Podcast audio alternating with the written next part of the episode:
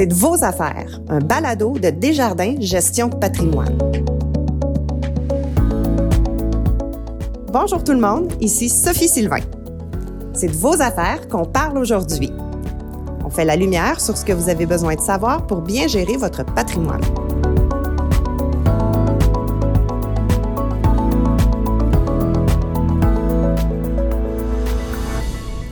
La semaine passée, jasais avec des amis, puis on s'amusait à essayer de recoller les morceaux de l'année 2022 dans un ordre intelligent. Quand je dis morceaux, je réfère aux événements économiques, boursiers et même politiques qui ont eu lieu. Inutile de dire qu'on y est pas arrivé, il y a eu juste trop de rebondissements. Ce qu'on cherchait à faire, en fait, c'était de comprendre pourquoi on était rendu là, côté économie et aussi portefeuille, parce que le mien, comme le vôtre, a fluctué en 2022. Aussi parce que c'est de vos affaires de comprendre le comportement de vos placements et les répercussions de l'économie, on s'offre une revue de l'année avec l'aide de notre expert invité, Jean-René Ouellette, stratège en investissement chez Desjardins Gestion de patrimoine. Et c'est parti!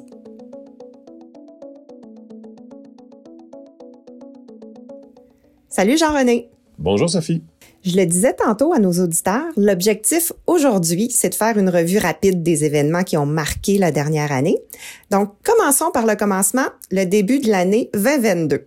Nous avons amorcé l'année dans une période de, fort rendement avec des marchés cléments et des rendements généreux. On doit conclure que les marchés ont très bien répondu à toutes les mesures fiscales qui ont été déployées et par la Banque du Canada ainsi que par nos gouvernements. On devait toutefois s'attendre à un certain ralentissement de la croissance économique. Pas qu'on anticipait des choses vraiment moroses, c'est tout simplement que l'essor post-COVID avait été tellement fort qu'on devait graduellement revenir vers une normale, plus normale. Euh, l'inflation, qui s'était avérée plus persistante que transitoire, devait elle aussi amorcer un certain infléchissement. Puis on avait aussi espoir que les, consommateurs euh, avec la fin des contraintes sanitaires, recommence à voyager et sortir un peu. On avait hâte de se retrouver. Effectivement, Jean-René. Donc, est-ce que je me trompe euh, quand je dis qu'on était rempli d'espoir pour 2022?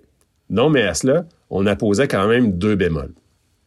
Premièrement, c'était important de faire preuve d'une bonne grande dose d'humilité. Pourquoi? Parce que malgré des perturbations sans précédent sur les bourses, les marchés et nos économies, les marchés ont livré des rendements, somme toute, impressionnants. Puis les rendements forts, effectivement, on aimerait qu'ils se poursuivent dans le temps. Mais comme les rendements ont été très cléments, les marchés ont bien servi les investisseurs euh, dans les dernières années, ça demandait une bonne dose d'humilité à l'égard du futur. Parce que des bons rendements, ça crée énormément d'accoutumance, oui, on aimerait ça que ça se perdure dans le temps, mais c'est important de garder la tête bien froide. Euh, c'est ça.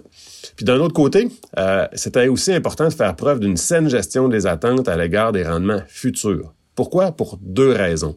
Primo, comme les taux d'intérêt étaient excessivement bas en absolu, c'était difficile d'exiger ou de s'attendre à des rendements intéressants de la part du marché obligataire. Et du côté des actions, les multiples d'évaluation étaient peut-être au-dessus des moyennes qu'on trouve attrayantes. C'était pas outrancier, mais c'était quand même supérieur à des multiples qu'on voyait, par exemple, avant la pandémie. Donc, l'un dans l'autre, c'était important de modérer ses attentes à l'égard du rendement que son capital pouvait générer pour les prochaines années. Donc, si je comprends, c'est qu'avec l'inflation qui s'est mise à grimper, euh, les problèmes avec les chaînes d'approvisionnement qui se sont multipliés et dans plusieurs secteurs à part de ça, on aurait peut-être dû modérer nos attentes? J'ai envie de te répondre oui et non. En partie oui parce que c'est clair qu'il y a bien des entreprises qui ont eu énormément de difficultés à satisfaire toutes les demandes de biens. On était confinés chez nous et on consommait beaucoup, beaucoup, beaucoup c'est clair qu'il y a eu des défis pour les entreprises de répondre à l'ensemble des désirs qu'ont affichés les consommateurs.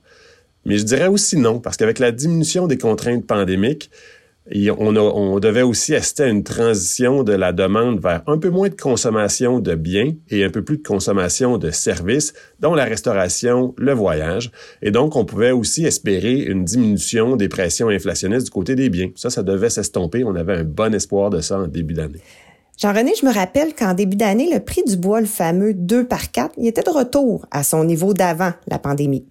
Les cours des concessionnaires automobiles aussi étaient moins vides. Hein? Je m'en suis rendu compte, je magasinais une auto à ce moment-là. Mais ça, c'était vraiment avant que les Russes franchissent la frontière ukrainienne. En effet, Sophie, euh, fin février et, début mars, alors qu'on semblait sur une trajectoire réellement euh, descendante d'un point de vue de l'inflation, quand les Russes ont décidé d'envahir l'Ukraine, on a pris un ensemble de commodités, on leur a fait faire un gros, une grosse marche d'escalier à la hausse. Entre autres, tout ce qui touche le, secteur euh, des métaux, des métaux de base, cuivre, zinc, nickel, aluminium, euh, également du côté des énergies avec le pétrole et le gaz naturel, mais également d'un point de vue des denrées alimentaires, le, maïs, le soya, le blé, etc., dont l'Ukraine et la Russie sont toutes deux de très grands euh, producteurs. Et comme c'est ressources-là euh, nourrissent une multitude d'autres euh, industries, mais ça a propulsé l'inflation vers de nouveaux sommets et ça devait amener, ça a mérité clairement une réponse de la part des autorités monétaires par la suite. Oui, l'inflation euh, a continué de monter au fil des mois avec comme résultat que les banques centrales ont dû prendre le taureau par les cornes. Je me trompe de dire qu'après une première hausse modeste des taux, les banques centrales ont alors euh, redoublé d'efforts? Parce qu'on a assisté à une remontée rapide des taux directeurs. C'est pas pour rien qu'on a vu des répercussions sur le marché obligataire. Ça a mis aussi de la pression par contre sur celui des actions. Sophie, on se rappellera que les premières hausses ont été somme toute modestes, c'est vrai, mais c'était euh, dans les quelques semaines qui ont suivi l'invasion euh, russe. Alors, il y avait énormément d'incertitudes euh, au niveau au niveau de, de, ce qui allait suivre comme scénario. Mais lorsqu'on accélère dans le temps, les banquiers centraux se sont vite rendus compte que l'inflation, elle était en train de s'enraciner à des niveaux bien au-delà de leur zone de confort et le resserrement monétaire qu'ils ont déployé par la suite, c'était avéré excessivement rapide et musclé, il faut le dire. C'est certain que l'ajustement des taux à la hausse a eu des conséquences sur les marchés obligataires et aussi, comme tu le mentionnais, sur le marché des actions. Puis en fait, essentiellement dans la période de mai à juin, le marché obligataire a connu des, des temps plutôt difficiles lorsque les taux d'intérêt se sont fortement ajustés à la hausse. Le prix des obligations, lui, s'est ajusté à la baisse. Conséquence pour les investisseurs, on a eu à la fois des baisses sur les marchés obligataires et à la fois sur le marché des actions, les, marchés financiers étant essentiellement des vases communicants. Bon, parfait pour 2022. On a recollé les morceaux. Maintenant, si on se projetait un peu en avant, en 2023, est-ce qu'on peut s'attendre à ce que la hausse des taux s'arrête? Les hausses de taux s'arrêteront quand l'inflation sera de retour au niveau désiré par les banques centrales, soit près des 2-3% ou du moins dans une tendance qui laisse croire qu'on va y aller dans un délai plutôt court que long. Si les prix cessent de croître prochainement, donc à partir d'ici, si les prix font juste rester stables, on pourrait peut-être y être au printemps. Toutefois, si une spirale prix-salaire devait s'enclencher, il se pourrait aussi que ce soit un peu plus long que prévu et causer un ralentissement économique un peu plus prononcé parce qu'à ce moment-là, les banques centrales devraient peut-être devoir hausser les taux directeurs un peu plus haut que ce qui est euh, actuellement escompté. Mentionnez spirale prix-salaire, donc expliquez-nous c'est quoi une spirale prix-salaire. Une spirale prix-salaire, c'est essentiellement une spirale qui débute, puis on ne sait pas quand est-ce qu'elle se termine du point de vue de l'inflation. Spirale prix-salaire, ici, ça veut dire quoi? Concrètement, faisant face à des prix plus élevés, les employés réclament des salaires plus élevés. Recevant des salaires plus, plus élevés, ils sont davantage en mesure d'encaisser des prix plus élevés. Toutefois, d'un autre côté, les employeurs faisant face à des salaires plus élevés se doivent de faire quoi avec leurs prix? Les remonter à nouveau? Et à ce moment-là, les employés faisant face à des prix encore plus élevés réclament à nouveau des salaires plus élevés. Ça, c'est une spirale prix-salaire. On ne sait pas comment ça finit. Ça finit généralement pas très bien. C'est pour ça que les banques centrales aujourd'hui agissent avec autant de clairvoyance et de robustesse. On se doit clairement de contenir cette spirale prix-salaire-là pour faire en sorte que l'inflation puisse être de retour dans des zones acceptables. Mais Jean-René, malgré tout ça, le marché obligataire commence à présenter des produits qui sont de plus en plus sexy. Quand on faisait des planifications avec des rendements espérés de 3-4% le marché obligataire, il pouvait pas faire le travail tout seul. Tandis que là, on commence à voir des titres intéressants sans même prendre trop de risques. Sophie, c'est l'un des points les plus prometteurs en ce moment.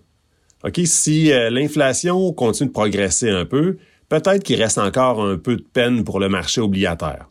Par contre, ce qu'il faut retenir, c'est que il y a plusieurs niches du marché obligataire qui affichent leur meilleur rendement euh, potentiel des 10 ou 15 dernières années. Fait que ça, c'est attrayant. Puis je me mets dans la peau d'un investisseur, disons, qui a fait sa planification financière, qui a besoin de générer un 4-5% de rendement pour, pour arriver.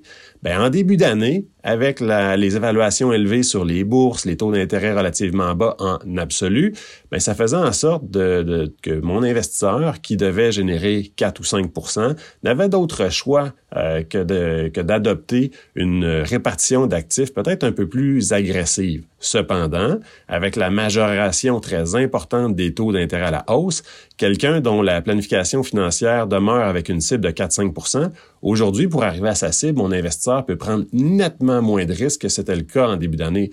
c'est quand même un, un point hyper attrayant à l'heure actuelle. Jean-René, les économistes du mouvement prédisent une récession pour 2023. Du point de vue d'un investisseur, est-ce qu'on doit être craintif? Oui, Sophie, nos économistes prévoient une récession pour 2023 mais une récession modeste. Puis pourquoi?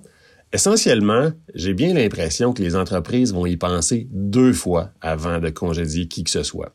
Avant même la pandémie, on avait déjà une tonne de pénurie de main-d'œuvre dans plusieurs sphères d'activité. Les entreprises qui ont congédié pendant la pandémie ont un vilain problème à redémarrer ou à retrouver un, un mode normal d'opération. Donc moi, j'ai bien l'impression que face à un ralentissement économique prochain, les entreprises vont faire face d'une grande réticence à congédier qui que ce soit, faute d'être capable de redémarrer par la suite. Qui plus est, le bilan des ménages, particulièrement aux États-Unis, est assez simple. Puis, je pense que de faire un petit retour dans le passé, ça peut être utile pour mettre les pendules à l'heure. Au printemps 2020, on a fermé nos économies en avril, mai, juin. On a des fermetures économiques mur à mur. On a assisté au plus grand recul économique de l'histoire, des contractions de 30-40% Pourtant, les marchés financiers, eux, avaient fait leur creux quand? Le 23 mars. La récession n'était pas encore commencée que les marchés avaient déjà fait leur creux. Donc c'est là où c'est important de garder la, la tête froide. Des récessions, ça fait partie d'un cycle complet. C'est pour ça que chez nous, quand on bâtit des portefeuilles, on bâtit pas un portefeuille en fonction de la prochaine récession, mais on bâtit un portefeuille qui va être en mesure de faire face à une multitude de récessions. Parce que bien que quand on investit, on espère que les choses se passent bien, des tempêtes, des cassures, des récessions, ça fait partie d'un cycle normal. C'est pour ça qu'on travaille avec différentes classes d'actifs qui généralement vont bouger différemment. La clé, c'est d'être capable de passer au travers. Puis, à quoi on pourrait s'attendre du côté du marché des actions?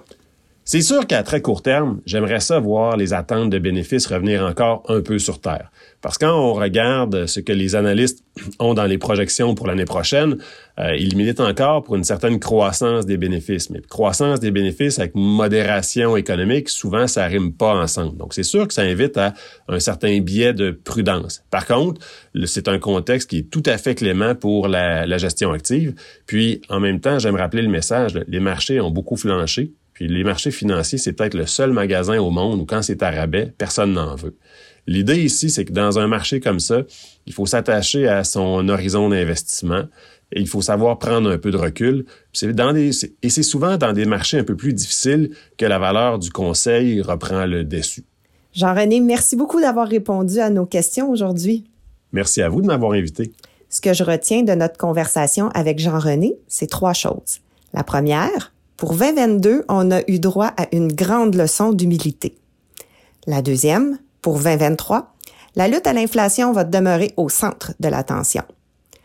Troisièmement, pour tout ce qui touche les marchés, il faut retenir que c'est dans un marché turbulent que la valeur du conseil prend tout son sens. Voilà qui met fin à cet épisode du balado C'est de vos affaires.